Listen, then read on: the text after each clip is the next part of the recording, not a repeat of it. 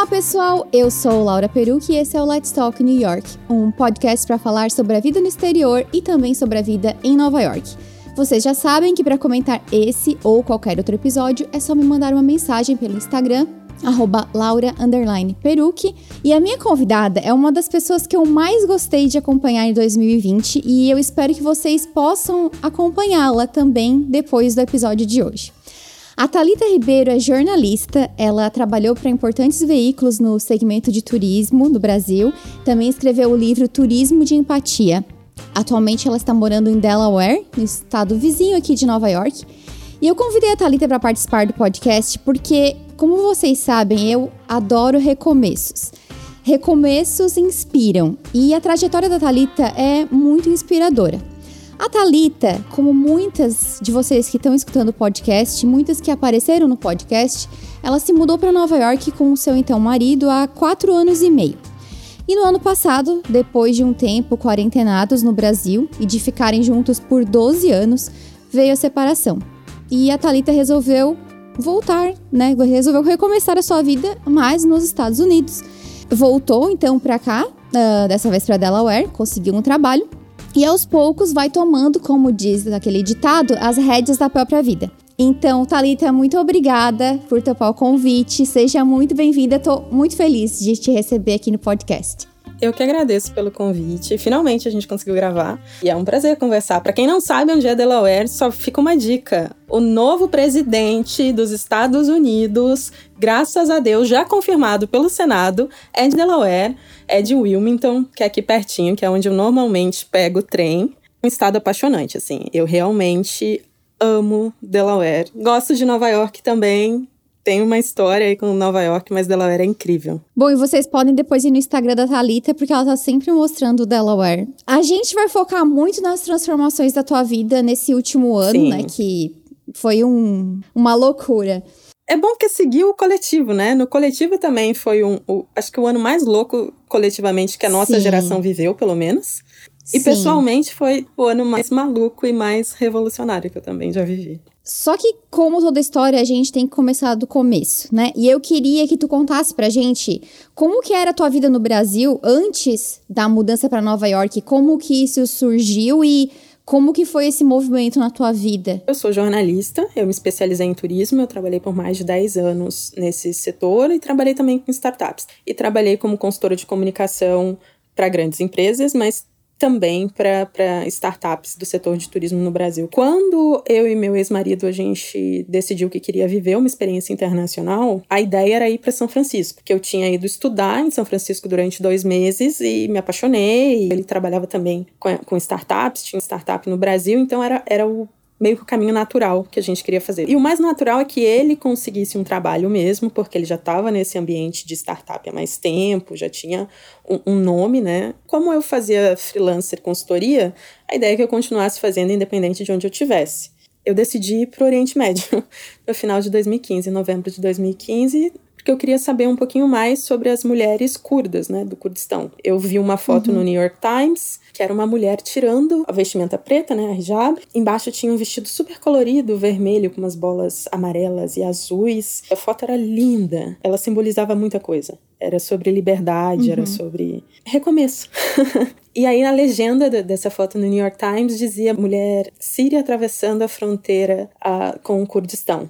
E eu nunca tinha ouvido falar sobre Kurdistão até então. E aí eu fui pro Google Maps. E aí eu descobri que não era um país, né? Que é, os curdos são um povo sem, sem território, mas que ocupam grandes áreas uh, da Síria, do norte da Síria, Iraque, Irã e do sul da Turquia. Principalmente na Síria, as mulheres são muito, muito empoderadas. Eu falei, bom, se existem essas mulheres no mundo, eu preciso conhecer, então vou dar um jeito de conhecer, vou ir para o Oriente Médio. E organizei essa viagem no fim de 2015 para Iraque, a Jordânia e Turquia. Decidi ficar em projetos sociais uh, com refugiados dessa região, porque ficar sozinha, sozinha, eu sabia que ia ser uma questão, né? Por eu ser uma mulher ocidental e etc. Isso daí foi no meio do processo da gente procurando formas de vir para os Estados Unidos. Quando eu fui para o Oriente Médio e conheci os projetos e conheci a, a realidade dos refugiados, principalmente das mulheres e meninas, eu tenho muito foco nisso.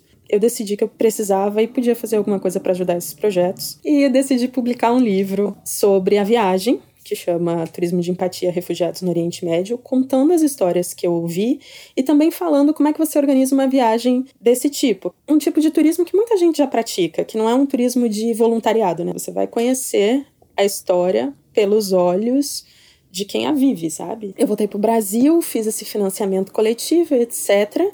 E o meu ex-marido estava num processo de uma grande empresa aqui, dos Estados Unidos, de tecnologia. E ele falou: Olha, eles vão me deixar escolher, mas eles disseram que se eu quero conhecer a realidade americana de negócios, eu preciso ir para Nova York. E aí eu achei que era um golpe. Uhum. Porque ele sempre gostou muito de Nova York. Eu não me apaixonei à primeira vista por Nova York. A primeira vez que eu fui, eu realmente achei tudo excessivo. A segunda vez que eu, eu consegui aproveitar mais, eu fui para uns lugares menos turísticos, mas não era um amor da minha vida, não. São Francisco era. Como ele ia trabalhar e tal, ele teria o desafio maior, na minha opinião, naquele momento, ele podia escolher e a gente se adaptava. Uhum. As coisas rolaram meio em paralelo, assim. O lançamento do livro em fevereiro da primeira edição e ele estava fazendo o processo e aí a gente já começou a entrar com a documentação para os vistos, né? É, a gente veio com o visto do O, né? Nossa, o O então. Exato, que era talento extraordinário, não sei o quê. E foi horrível no fim das contas, porque toda vez que eu voltava, que eu saía dos Estados Unidos, eu tinha que refazer o meu visto, era um inferno, eu tinha que ir no, no uhum. consulado. Enfim. Não, eu não tô reclamando, é que só bem burocrático mesmo esse visto. Então foi isso, foi meio que em paralelo ao livro o processo da nossa mudança. Como que tu encaminhou a tua vida quando tu chegou aqui? Tipo, tu continuou trabalhando freelancer? Quais eram os teus planos, tipo assim, antes da pandemia, antes da separação? que, como que tu se encontrou, o que, que tu ia fazer, o que, que tu tinha em mente? Aconteceu muita coisa, né? Quando eu cheguei, o visto O de esposa não pode trabalhar. Continuei fazendo frila pro Brasil, mas é muito ruim porque o câmbio, né, sempre foi muito difícil, assim. Eu nunca tive conta compartilhada com o meu ex-marido, né? Tava acostumada a ter o meu dinheiro e etc. Uhum. Isso foi muito desgastante. Tanto é que depois de um tempo eu assumi que eu precisava de terapia. Não só por conta disso, mas porque eu sempre eu, eu sou uma pessoa muito sociável e Nova York é muito difícil de fazer amigos. Não é uma cidade super acolhedora em que você vê as pessoas, tá todo mundo sempre correndo e fazendo mil coisas. E o meu marido viajava muito. Então eu ficava muito tempo sozinho, isso não era um problema quando eu estava no Brasil, por exemplo, né? A gente sempre teve essa rotina de viajar muito a trabalho, mas num lugar onde você não conhece quase ninguém, começa a ser uma coisa meio uhum. difícil uhum. e tal. A minha ideia era melhorar o meu inglês, porque tem os cursos gratuitos, né? Sim. Eu comecei a fazer o, o da biblioteca e achei chato, porque era muito fraco, assim. Mas aí depois eu descobri que tinha um que era mais focado para quem poderia pedir cidadania. E você estuda principalmente história americana, Constituição, a, a organização política e tal. Isso era mais interessante. Eu fiz esse curso. Depois eu apliquei para ser aluno ouvinte na Colômbia. Incrível. Eu estudei política com uma das melhores professoras de democracia hoje no mundo. Foi uma incrível oportunidade. Eu consegui perceber isso nesse ano, quando eu voltei sozinha, mas Nova York acabou sendo uma grande escola para mim sobre cultura, sobre política. Foi incrível esses anos em Nova York. Aprendi muito, muito, muito, muito sobre várias coisas, inclusive sobre mim, né? Tá, e aí, ano passado eu lembro do teu post, uh, tu fez um post no Instagram anunciando a tua separação, postou uma selfie, né, com o teu ex-marido e tu escreveu, abre aspas, por que tirar uma selfie no dia que decidimos nos separar? A pergunta sincera hoje encontra uma resposta para lembrar com carinho no futuro, assim como quando nos conhecemos na primeira viagem juntos, na ponte parisiense após o pedido de casamento. Não há que se ignorar a beleza de saber parar, de dar um passo atrás para honrar a história incrível que criamos juntos e cujo desfecho é tudo menos óbvio. Agora é hora de seguir outro caminho e me sinto aliviada por fazermos isso de uma forma tão generosa. Obrigada pela companhia, pelas descobertas, alegrias e até mesmo tristezas de um amor real e que esse novo momento nos seja leve enquanto flui. E eu achei essas palavras. Eu, eu fico até um pouco emocionada de ler isso, de verdade. Primeiro, porque eu também sou canceriana, então, tipo assim, comercial de margarina, eu tô chorando. É, mas, eu te, como eu te falei antes de começar a gravação, porque eu acho que a nossa sociedade ainda relaciona uma separação a coisas ruins, a brigas, Sim. a às vezes traição, a apagar a pessoa da sua vida, né? O ex vira um inimigo. E aí a gente vê um casal se separando assim e a gente fica até admirado, porque Sim. isso não é regra. né? e, e, as, e as histórias que eu sempre ouvi de separação foram mais trágicas, né? Uh, claro que não quer dizer que não teve sofrimento, ou que não teve tristeza ou luto. Eu queria que tu falasse um pouco sobre esse processo. Foi assustador se dar conta? Tipo, como, como que tu se dá conta? Porque são 12 anos junto com alguém, Sim.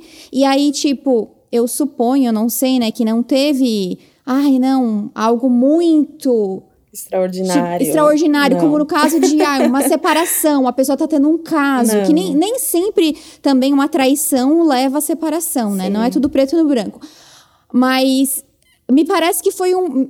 Eu não sei, né? Isso a gente fala lendo, mas me pareceu que foi uma coisa mútua dos dois, que foi uma coisa feita muito em paz, um processo muito maduro, mas como que tu se dá conta e como que tu tem certeza, tipo, e aí tu vai pá, e tira essa, esse elemento que por tanto tempo foi, foi parte da tua vida. Exato. No ano passado, eu fui visitar o Brasil, passar 10 dias, em março, antes de fechar tudo. Porque eu já tinha passagem, enfim, estava tudo bem, não parecia que ia virar esse monstro que virou depois a pandemia e etc. E eu falei pro, pro meu ex-marido, eu falei, eu não volto para os Estados Unidos agora, porque eu acho mais seguro ficar no Brasil por algumas questões que, que eu acho que foi a melhor decisão, acho, tenho certeza que foi a melhor decisão naquele momento, que era, o Brasil tem o SUS, né? Os Estados Unidos não uhum. tem um sistema único de saúde. O Brasil, vou falar claramente, é melhor com saúde pública e é melhor com saúde privada. As duas funcionam muito melhor do que nos Estados Unidos. E eu sei que vai vir um monte de comentário de gente que não viveu a realidade falando que é e não sei o quê. Não é, senhores encarem. Tipo, o Brasil tem muitos defeitos. Não tô falando que o SUS é perfeito, não tô falando que não tem fila, não tô falando que tem leito para todo mundo, não é sobre isso. Mas existe um sistema único de saúde e numa pandemia isso faz toda a diferença. Eu concordo com cada palavra. Inclusive, eu fiz um vídeo já no meu canal explicando o sistema de saúde americano. Se vocês não assistiram, eu sugiro que assistam. Tenho, né? A empresa do meu ex-marido oferece um plano de saúde que é incrível. Porém, se a gente vai no no, na emergência, tem que pagar 300 dólares depois, porque você passou 10 minutos conversando com o médico, sabe? Não é um exemplo fictício. Isso com o plano de saúde. Sem o plano de saúde, custaria, sei lá, 3 mil dólares. sem contar que tu nunca sabe quanto que tu vai pagar, Você nunca né? sabe. E no Brasil não tem isso, né? E como a gente tinha um seguro internacional de saúde, a gente poderia usar os hospitais privados no Brasil com muito mais tranquilidade e, e, controle. Eu fiquei meio aterrorizada de estar longe da família, de ficar presa, tipo, num apartamento em Nova York, né? Inverno em Nova York, a gente preso num apartamento. Então a gente discutiu isso e decidiu que ele iria para o Brasil. Né? E a gente passaria um mês no Brasil até as coisas acalmarem. Que a gente achou um mês. Naquela época que todo mundo achava que ia demorar um mês, né? Um mês, a gente fica aqui. As cachorras não podiam viajar porque a gente estava com vacina atrasada delas. Então elas ficaram no nosso apartamento em Nova York com uma amiga. E ele foi para o Brasil. E a gente ficou um mês no Airbnb em São Paulo mesmo, apartamento, e era isso. Só que aí quando ele chegou, eu acho que eu peguei o Covid dele porque eu comecei a passar muito mal. Fiquei na quarentena, claro, tipo, sem sair de casa 14 dias e só acompanhando, não tive nenhum sintoma grave. Eu tive a perda de paladar e de olfato. Eu acho que foi o mais assustador. A dor no corpo era ruim, mas eu nunca tinha perdido o olfato nem o paladar. E a gente viu que a coisa ia se estender, né? Que, que não ia ser só um mês. Eu conversei com meu ex-marido, conversei com alguns amigos que também estavam em quarentena. Falei, gente, vamos né, fazer uma quarentena coletiva, tipo, vamos para um sítio e ficar lá e a gente cozinha e faz tudo junto, que foi ótima, porque a gente ficou, tipo, isolado mesmo, não tinha entrega, não tinha nada disso. O casamento já vinha de um desgaste, né, eu já vinha notando que, putz, talvez eu não queira compartilhar mais o futuro com essa pessoa, mesmo a gente sendo super amigo, mesmo a gente tendo uma admiração e, e um respeito profundo, assim, um pelo outro. Isso que eu acho que é o mais importante, que fez toda a diferença no momento em que eu pedi o divórcio e ele aceitou e a gente conversou. E aí a gente ficou nessa, nessa quarentena e essa convivência, fazia muito tempo que a gente não passava tanto tempo juntos. Porque sempre um dos dois estava viajando. E aí nessa, nessa convivência mais próxima a gente foi, talvez a gente não quisesse compartilhar os próximos anos. Eu noto muito isso nas viagens, sabe? Tipo, quero compartilhar outras viagens com essa pessoa, quero escrever outras viagens, talvez eu não queira. A gente conversou sobre isso, né? Enquanto ainda estava nesse ambiente, isso foi muito bom também. Eu acho que isso fez diferença, me, me deu segurança e, e é muito eu acho legal pensar isso hoje, né? Notar isso hoje. Me deu segurança para pedir o divórcio, porque eu sabia que ele ia estar acolhido, né? Quando eu pedi o divórcio, eu pensei, eu é que saio desse ambiente de acolhimento que era essa quarentena com os amigos, e eu vou encarar sozinha esse período porque é importante para mim também estar sozinha e entender que agora eu sigo só. E eu fui para São Paulo, ficar num apartamento no centro sozinha. Só que aí eu não fiquei assim 100% sozinha, né? Ainda estava na quarentena, então não podia ter muito muito contato, mas todos os dias, sem exceção, amigas iam me levar comida. Que eu sou bem taurina, se falou que sou canceriana, eu entendo o afeto através da comida. e aí, todo dia, dos 10 dias que eu passei em São Paulo, antes de vir para Nova York, eu recebi afeto em forma de comida de amigas, mil amigas. Tipo, todos os dias tinha alguma amiga levando alguma coisa. Talvez foi o mais importante desse primeiro momento da separação.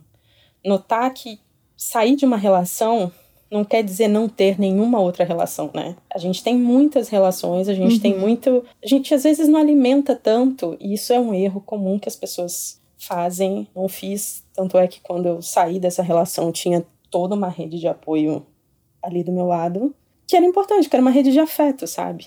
Era uma relação que eu tava deixando, mas tinham muitas outras que continuavam e que eu fazia parte e que me acolhiam e que foram essenciais. Eu acho que a gente, principalmente as mulheres, precisa lembrar que essas redes de apoio são muito importantes. Não interessa se você está apaixonada, não interessa se você está numa relação de longo prazo, não interessa se você não tem nenhuma perspectiva de se separar, não é sobre isso. É sobre você ser quem apoia uhum. e aceitar receber o apoio. A gente acha que tem que ser tão forte o tempo inteiro que a gente não, não aceita que outras pessoas se aproximem e simplesmente vejam e estejam com a gente na nossa vulnerabilidade. Sim. Foi isso. Eu decidi voltar a Nova York porque eu queria pegar meus cachorros. Era esse o plano. Os cachorros, ah. Ah, no primeiro mês, tinham ficado com essa amiga no nosso apartamento em Nova York.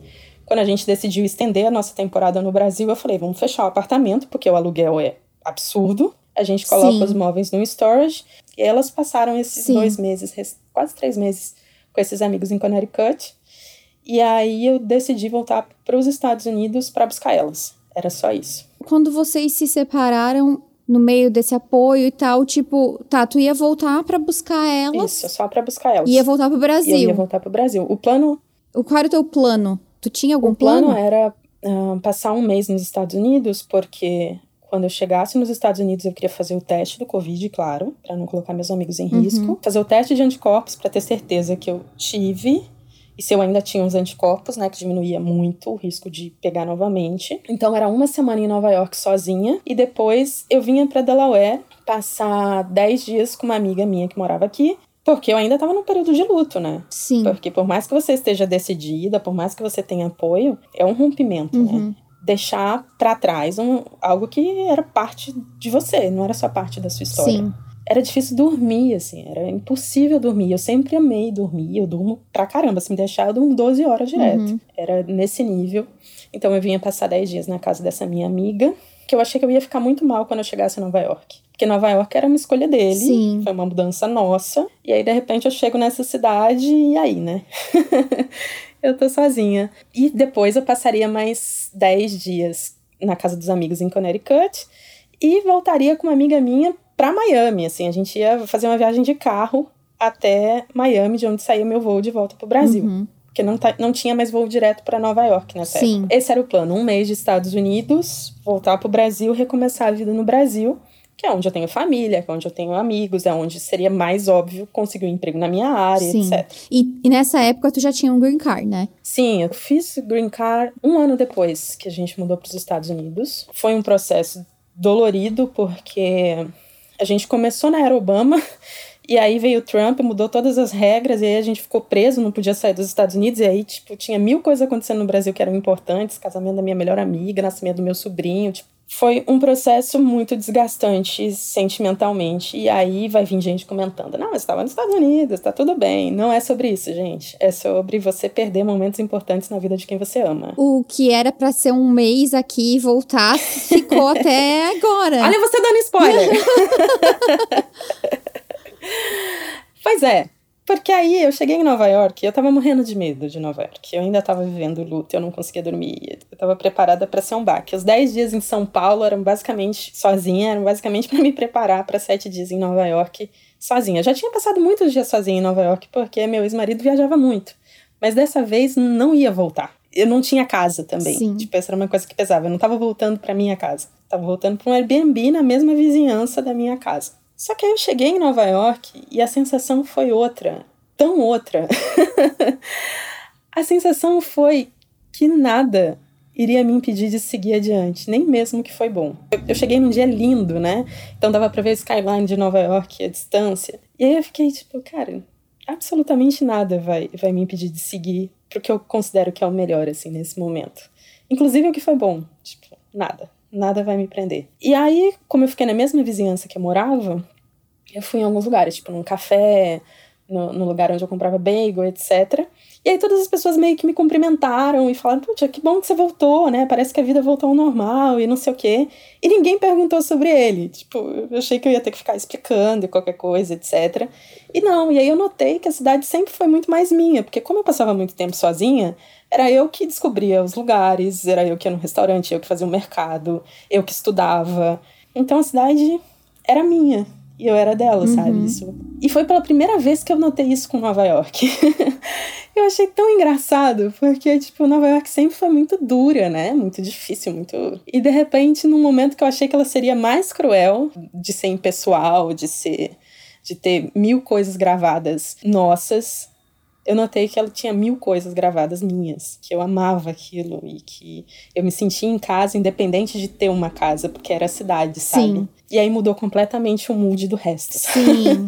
eu peguei o trem para vir para Delaware. Eu nunca tinha pensado sobre Delaware, eu não sabia onde ficava Delaware, eu sabia só que era um lugar tax, tax free, né, sem taxa e tal, sem sem imposto. E quando eu cheguei na casa da minha amiga, tava morando sozinha aqui, porque o marido dela trabalha na Arábia Saudita e tava preso na Arábia Saudita, né? Tanto é que ele não pôde ainda voltar para os Estados Unidos. Então ela tava morando sozinha numa casa super bonitinha, com dois quartos, e ela tinha montado um quarto super fofo para mim, com várias coisas de unicórnios. Ela falou: Não, eu quero que você fique num mundo mágico aqui. Que fofo. E era verão, tava tudo lindo, a luz, o céu de Delaware era incrível, tem muito prédio onde a gente mora em Newcastle. Foi paixão à primeira vista, assim parecia muito mágico. É, é, incrível, porque é o primeiro estado, né? Então tem umas construções holandesas que são a coisa mais linda na, na parte histórica. Que cidade linda, era só isso. Eu consegui descansar muito, consegui ficar melhor comigo mesma. E chegou, sei lá, depois de cinco dias que eu tava aqui, eu pensei, putz, eu moraria nessa cidade, sabe? Eu não moraria em Nova York agora. Uhum porque caríssimo, mas numa cidade mais calma, em que eu tenho mais tempo, eu moraria. E aí eu comentei com a minha amiga, ela falou, por que você não mora, né? Tem um quarto, eu tô aqui sozinha, eu ia adorar que você ficasse. E eu comentei com ela, se eu arranjar um emprego, eu fico. E, e, aí eu pensei, qual que é o jeito mais fácil? Comecei a ver. E aqui tem vários armazéns da Amazon. Uhum. Eu falei, ah, quer saber? Vou aplicar pra Amazon. Pro cargo mais básico, assim, pro, pra trabalhar estoque, o que tivesse. Porque eu acho importante. Eu pensei, cara, eu quero entender como o mercado de trabalho americano funciona. Se eu for entrar num cargo tipo, mais avançado vai demorar para ser contratada, enfim, vai ter processo seletivo, não sei se vai ser, se é esse o momento, inclusive, eu não sei se eu tô com cabeça, mas um trabalho mais simples eu com certeza consigo fazer. E vai ser uma experiência ótima, enfim. O mercado de turismo tinha parado, né? Eu tava sem frila no Brasil porque fechou. E aí, em uma semana, é, eu tinha basicamente conseguido. Sim. Tava quase 100% certo de que ia dar certo mesmo. Aí eu fui para casa dos meus amigos que estavam com as cachorras para passar 10 dias com eles. E também foi legal porque foi bem férias, eles me receberam super bem, me acolheram. É isso que eu tô falando, foi um processo de luto, mas um processo de luto onde eu tava sempre muito resguardada com afeto. Uhum. E aí, quando eu tava lá, meio que a Amazon falou que, que ia rolar, só tinha que escolher os horários, etc. E eu voltei para Delaware pra, com as cachorras para passar mais 10 dias. E aí eu mudei minha passagem para novembro. Porque eu falei, ah, eu quero ficar até novembro, porque aí eu faço um dinheiro e volto pro Brasil, compro um sítio com os meus pais com esse dinheiro, o câmbio tá bom e etc. E é isso, né? Fico aqui para conhecer o mercado de trabalho, volto, porque a pandemia já vai estar tá sob controle. e aí já dá para achar um emprego no Brasil e etc. Isso era julho. Bom, então, basicamente, quando tu veio com um plano e a vida aconteceu, né? Tu foi foi seguindo o que foi aparecendo. Tipo, ah, eu moraria aqui, Sim. a tua amiga te convidou, tipo, foi um conjunto de fatores. Tu não estava planejando, no fim deu tudo certo, né? Tu conseguiu um, um trabalho, tu encontrou uma cidade é, para te morar, tu tinha uma, a tua amiga. Não, só pra você ter uma ideia, tem uma, uma parte que é engraçada dessa história. A Amazon tava tudo ok, mas aí tinha que achar o, o, o, os dias de trabalho, né? Tinha que combinar os dias de trabalho que eu queria com que eles tinham disponíveis e não sei o quê. E eu tava esperando isso para fechar o contrato. Eu fui para Nova York, eu ia fazer check-up, ia tomar uma vacina, tinha umas coisas médicas para fazer em Nova York. Aí eu decidi passar três dias em Nova York, duas noites. Foi muito engraçado. Eu peguei o trem, o trem é uma simbologia muito importante desse ano, né? Que é ele que me traz para cá, ele que traz as cachorras para cá também. E aí eu peguei o trem para ir para Nova York, segunda vez que eu fui a Nova York depois da minha vinda. E assim que eu cheguei na Penn Station, e aí tava subindo a escada rolante, e aí tem um cartaz bem grandão, assim, você chegou, uhum. sabe? O meu celular fez um barulhinho, isso aqui, eu fui olhar, e aí era a mensagem da Amazon com um contrato para eu assinar. E aí eu achei tão massa, porque tipo, tinha três dias em Nova York para comemorar Sim. aquilo que era uma coisa importante, que era um passo importante para mim. Sim. São pequenos recomeços, né? Tem que comemorar. Sim. E aí, sobre o seu trabalho, né? Já, já introduziu isso. E aí eu queria falar um pouco a respeito do, do teu trabalho. Sobre o estigma que existe a respeito de alguns trabalhos, Sim. não só nos Estados Unidos, não só nos Estados Unidos, mas no mundo todo, né? Tu é Sim. uma mulher com formação, com diploma, como o cidadão de bem adora falar, tu tem um green card e tu tá trabalhando Sim. numa warehouse da Amazon. E aí, claro, tu já, tu já explicou ali no começo que tu escolheu isso estrategicamente, tipo, vai ser onde eu vou conseguir entrar mais rápido. Tu foi julgada pe pelas pessoas ao teu redor por essa escolha? Ou tu mesmo é, chegou a se julgar em algum momento por conta disso? Eu não sabia muito bem o que me esperava, assim, né? Sabia que era um trabalho chão de fábrica, como a gente fala no uhum. Brasil, que ia ser muito demandante fisicamente. Eu escolhi o período noturno porque a gente estava, por algumas razões, a gente estava no verão aqui, o verão é muito quente, eu sabia que armazéns aqui podem ser muito quentes. Eles pagavam melhor e eu queria saber como era. Né? Eu nunca tinha trabalhado no período noturno, por exemplo. Pois é, para uma pessoa que dorme 12 horas, escolher trabalhar à noite é um baita de um desafio.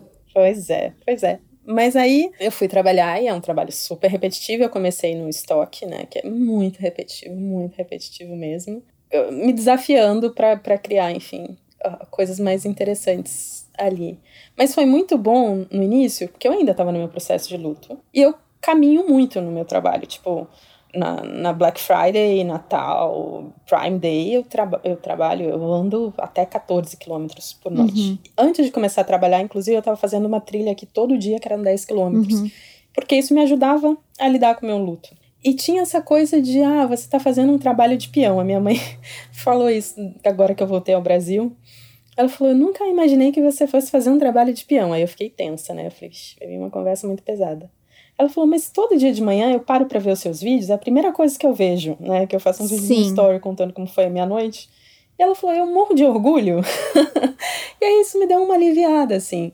Porque tem essa coisa, né, de tipo, ah, não, se você tem uma carreira, você tem que seguir na sua carreira e tem que crescer na sua carreira e não pode fazer nada que não seja da sua carreira, porque isso é ser a loser, uhum. né? Você perdeu e tal. E eu acho que não. Você conseguir desvincular trabalho de carreira te dá uma liberdade muito, muito grande. Porque muitas vezes na carreira, eu, brinco, teve uma semana que eu fiz um freela mais o meu trabalho, que era a semana de Prime, né, que, que eu trabalhei mais. Então aquela semana mais o freela que eu fiz foi a semana da minha vida que eu ganhei mais dinheiro assim de muito longe. Uhum. Ganhei muito dinheiro naquela semana. E cara, foi fazer uma coisa completamente fora da minha realidade até então, sabe? O trabalho não precisa ser só sobre dinheiro, mas pode ser só sobre dinheiro. Eu acho que toda vez que a gente se fecha numa ideia de tipo, não, trabalho tem que ser. O filme Soul fala muito sobre uhum. isso, né? Eu amei demais, porque tem isso. Não precisa ser só sobre aquilo que é a sua missão, o que é o seu talento e etc. Não necessariamente. Você pode se permitir trabalhar porque você quer ganhar dinheiro, trabalhar porque você quer saber como é o mercado uhum. nos Estados Unidos ou em qualquer outro país. E isso não te torna uma pessoa menos interessante. Eu acho que, pessoalmente, isso me fez ficar um pouco. No início eu fiquei um pouco, putz, mas será que eu vou ficar menos interessante por conta uhum. disso? Será que vai ser uma perda de tempo, sabe? Será que eu não vou aprender nada nesse período? O menos interessante era nesse sentido, assim. Depois de três, quatro meses, né? Eu comecei em agosto. Eu acho, eu acho não, eu tenho certeza que não. Porque, apesar do trabalho ser muito repetitivo, lidar com o ambiente é um grande desafio. Eu nunca trabalhei num ambiente tão diverso com gente do mundo inteiro. Eu nunca trabalhei num ambiente onde houvesse uma geopolítica tão clara assim. Tipo, você tem os grupos de haitianos, você tem o grupo de americanos brancos, você tem o grupo de americanos pretos, você tem o grupo de latinos, que não necessariamente você faz parte, porque como a gente não fala uhum. espanhol como nossa língua materna, a gente não é necessariamente visto, visto. Inclusive, uhum. sabe? Mesmo você falando eu falo espanhol, tipo, não é a mesma coisa. A gente não tem as mesmas referências, Sim. sabe? Tinha essa questão geopolítica que é incrível para mim. Eu sou uma pessoa absolutamente curiosa, eu amo histórias. Então, conversar com as pessoas que trabalham comigo é das coisas mais prazerosas, assim, do trabalho, sabe? Descobrir essas histórias, descobrir a complexidade da história americana, do momento político americano, eu vejo no meu trabalho, sabe? Entender por que americanos brancos pobres apoiam o Trump, para mim hoje é muito mais palpável e muito mais lógico. Outra coisa que eu aprendi muito nesse período que eu tô aprendendo ainda, e que é um desafio, é entender o capitalismo. Eu brinco que é um MBA em capitalismo avançado. Você tá numa empresa como a Amazon, é tipo, você tá no coração do capitalismo. Você entende, tipo, uhum. como as coisas funcionam, sabe?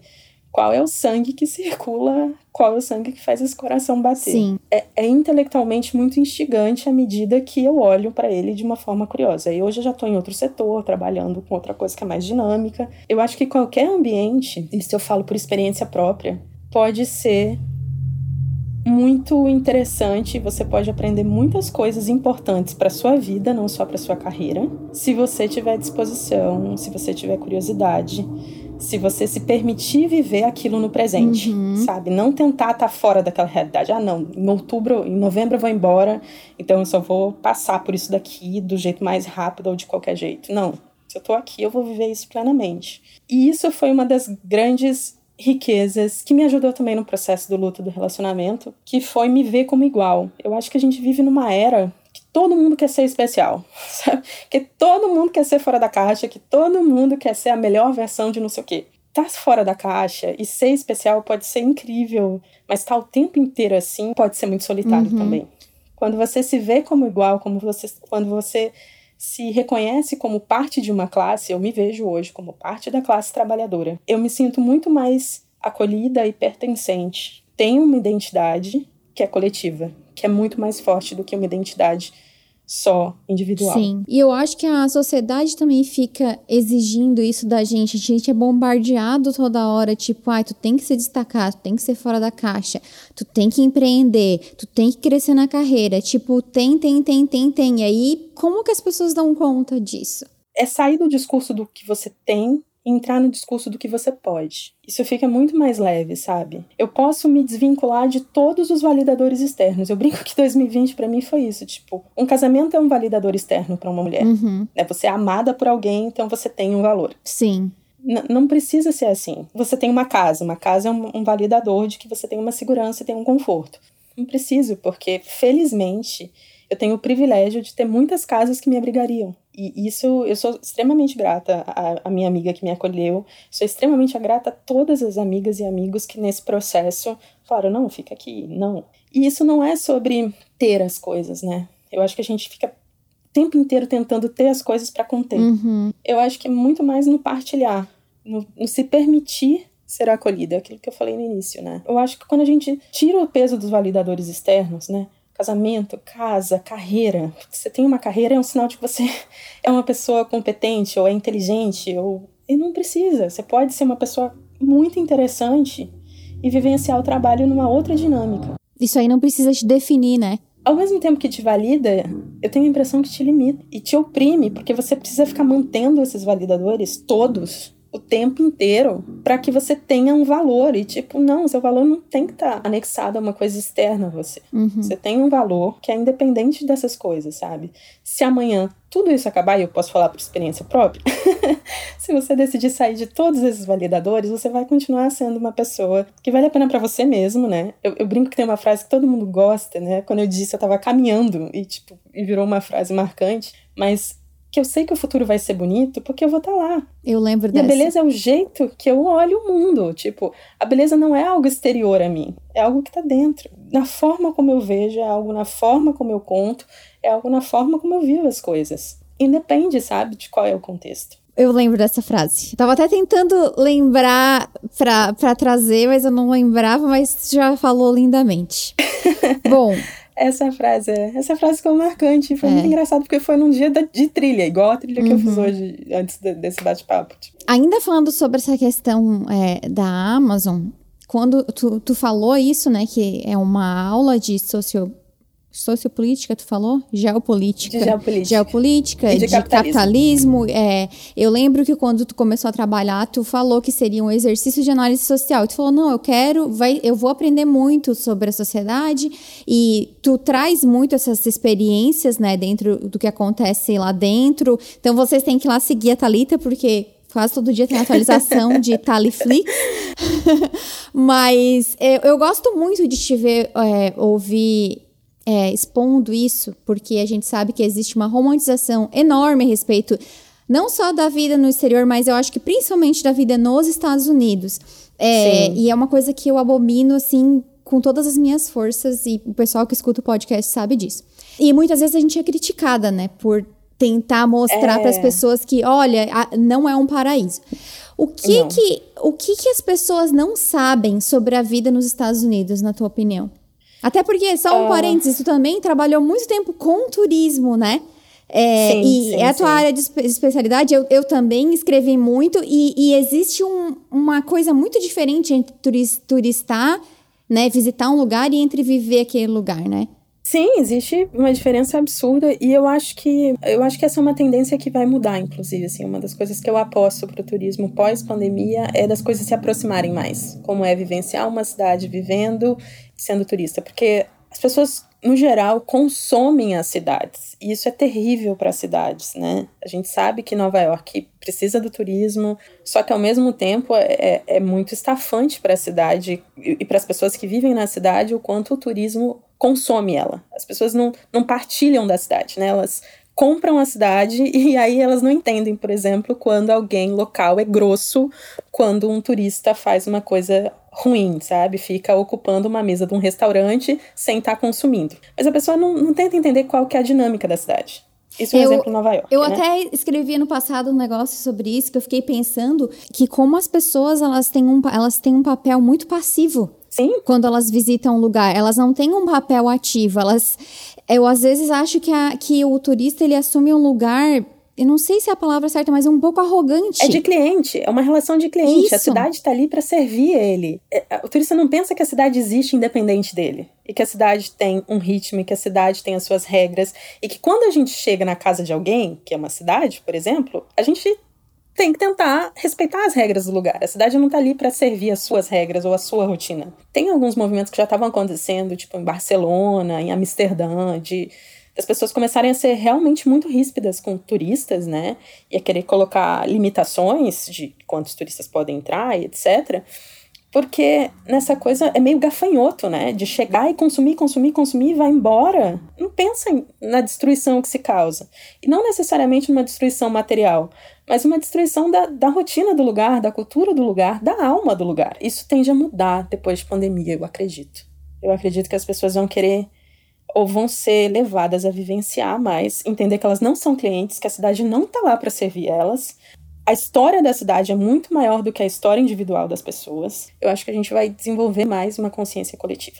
De que a nossa história individual não é mais importante do que a história geral que acontece agora. Sobre os Estados Unidos, viver nos Estados Unidos, eu acho que o que eu aprendi nesses últimos meses, as leis trabalhistas aqui são terríveis. Terríveis no geral, assim, você não tem proteção nenhuma, né? Tu acha que o, que o é, porque toda vida que se fala em leis trabalhistas, né, as pessoas dizem, ah, mas porque aí o poder de, com, o poder de compra, não sei o quê. Ah, porque aí pelo menos tu tem dinheiro para isso. Você tem dinheiro se você Ou... trabalha, né? Porque se você fica doente, uhum. por exemplo, não tem resguardo, assim. Tipo, você ficou doente, você fica em casa, você não recebe nada. É que eu acho que as pessoas têm a ideia de que vir para cá, pessoas do meu círculo, pelo menos tinham essa ideia, vir trabalhando em grandes empresas de tecnologia, tipo Se meu ex-marido ficar doente, ele continua recebendo o salário dele porque é um outro acordo. Sim. Mas os trabalhadores gerais, assim, a grandíssima maioria nesse país não tem proteção nenhuma. Eu, por exemplo, se eu ficar doente, eu não vou receber. A Amazon uhum. abriu uma exceção para Covid, né? Se você tem o um Covid, ela paga para você ficar em casa e tal. Não existe essa coisa de licença remunerada aqui. Aqui tem hora extra obrigatória, que eu acho um negócio bizarro. Eu nunca na minha vida tinha sido obrigada a fazer hora extra e aqui tem. Eu trabalho 10 horas por noite. Tipo, no período de, de peak season, né, que é Black Friday, mais Natal e Ano Novo, tinha rotina de seis dias por semana, trabalhando descansando um dia entre uma semana e outra, três semanas seguidas trabalhando seis dias direto. Você tem muito menos proteção trabalhista aqui do que você tem no Brasil. Isso é muito ruim. E não é uma empresa, é o, é o sistema trabalhista nos Estados Unidos, entende? Essa é uma coisa que, que me espantou bastante, assim, ver essa realidade tão crua foi, foi está sendo uma experiência bem, bem curiosa, sabe? O último tópico que eu queria falar é sobre virar adulta, entre aspas, que eu entendo, né, como tomar as rédeas da própria vida. Tu sempre com, com, tem compartilhado sobre plano de aposentadoria, até construir o crédito, os teus investimentos. Como foi tomar as rédeas disso, né? Porque quando a gente tem um relacionamento de muito tempo, a gente estava falando antes de começar, é natural que uma parte tome mais conta de outra, de umas coisas e a outra de outra, né? Então, isso te assustou? Tu ficou com medo, tipo, de não dar conta? Teve algum momento de desespero? Se tu acha que os relacionamentos, no geral, vão causam isso nas mulheres? Porque, por exemplo, tu acha que o teu ex passa pelos mesmos struggles que tu tá passando? Quando você está numa relação de longo prazo, você divide responsabilidades, né? Então, quando eu mudei para os Estados Unidos, eu não, apesar de sempre ter conta uh, corrente separada, né? A gente nunca teve uma conta corrente conjunta a gente fazia cartão de crédito juntos. Então, eu nunca pensei sobre credit score. Que aqui nos Estados Unidos, para quem não sabe, você uhum. tem que ter dívida para você ter crédito. Você precisa ter movimentação financeira, mas ao redor de dívida. Não, não vale ser investimento. E aí, quando a gente decidiu se divorciar, eu percebi que eu precisava criar um credit score, porque senão ia ter, não ia ter limite de cartão de crédito. E eu não tinha um credit score bom, porque eu nunca tinha parado para pensar sobre isso. E aí foi aquele choque de, meu Deus, o que, que eu faço agora? De repente eu tinha que pensar em tudo isso. Só que aí, felizmente, eu moro com uma pessoa de exatas, né? Minha amiga que eu moro junto, ela é super organizada e da logística e não sei o quê. E aí ela me ajudou. E, e essa é outra coisa, a gente tem que pedir ajuda né? A gente tem que aprender a falar, não sei como faz isso, alguém me ajuda, pelo amor de Deus. Mas é, é dá medo. Eu, particularmente, não, não me considero uma pessoa com medo, mas dá, dá uma agonia, assim, da gente não dar conta, né, de equilibrar todos os pratos, né? Fora isso tem o trabalho, fora isso tem as questões sentimentais, fora isso tem os contatinhos, né? Porque a vida segue. Eu acho que se a gente assumir que a gente tá com medo, assumir que a gente não sabe algumas coisas, pedir ajuda, fica muito mais leve né? Não encarar como se a gente precisasse ter todas as respostas, não encarar como se a gente precisasse se sentir feliz e confortável e confiante o tempo inteiro. Não, tem hora que a gente realmente não se sente. Eu acho que a gente tem que normalizar o não se sentir bem e não, não, uhum. não conseguir dar o passo seguinte sozinha. A gente tem outras pessoas do nosso lado, a gente pode levantar a mão e falar: putz, eu não sei o que fazer com isso tem uma pergunta, né, que você tinha falado se eu acho que para os parceiros. Da... Eu não acho que é da mesma forma, porque o que a gente uh, supre normalmente é diferente, né? A questão das relações, etc. Então acho que eles têm dificuldade com outros aspectos. Foi muito legal depois de, sei lá, uns dois meses a gente conseguiu conversar mais sobre o nosso processo, né? Um momento muito difícil para mim, por exemplo, de, de luto, e eu já tava, tipo, vivendo a minha vida e trabalhando. E foi quando chegaram os móveis, né? Que aí eu trouxe os móveis que estavam no storage, abri as caixas e ver uma casa resumido naquelas caixas acabou comigo. Deu chorar no chão, tipo, acabou muito. A casa era uma uhum. coisa muito importante, né? E aí eu lembro que eu escrevi para ele, falando: "Nossa, hoje tá foda", porque chegaram as caixas e não sei o que, a gente tinha conversado. E isso foi muito legal, que a gente conseguiu compartilhar algumas coisas. Ele falou: Eu também sinto muita falta de ter uma casa. E não é necessariamente ter uma casa com você, é ter uma casa, né? Não é falar que a gente quer voltar ou que a gente queria, mas é assumir a dor que a gente sente da perda desse espaço. E eu acho que saber reconhecer essas coisas, né, é, vão ajudando a lidar com o processo. Dar nome para dor faz com que a gente se aproxime dela, faz com que a gente consiga trabalhar melhor. Para dar um fechamento nisso, eu queria é, colocar uma frase que tu falou esses dias, e tá todo mundo dando repost já nos stories, que é, é todo mundo é caminho ninguém é destino do outro. Tu pode explicar um pouquinho dessa frase? Tava passeando com as cachorras numa noite de lua cheia, eu lembro exatamente do momento. Tava pensando, né, se eu queria continuar casado, não queria continuar casado. Foi no final de 2019. E aí tava uma lua cheia linda, linda, linda, linda. tava passeando com elas à noite. E vai surgindo uma dor, porque a gente é levado a crer que uma relação só vale a pena se é eterna, enfim, o romantismo, né, traz esse peso para as relações não poder ter um desfecho que não o Felizes para Sempre. E aí tava pensando nisso, e aí veio tipo a coisa, não, foi incrível, né? Se acabar hoje, foi incrível essa relação, porque olha o caminho que a gente percorreu junto, olha o caminho que a gente criou, olha, olha o tanto que a gente se transformou nesse processo, o tanto de pessoas que nós já fomos, um com o outro e sozinhos, sabe? E aí eu pensei, putz, é isso, porque todo mundo é caminho, ninguém é destino, né? Não é que a gente vai chegar em alguém e a pessoa é o desfecho. A pessoa é um, um, caminho que a gente percorre e que leva a gente a muitos lugares, sabe? Hoje eu penso, putz, será que eu estaria nos Estados Unidos se a gente não tivesse casado?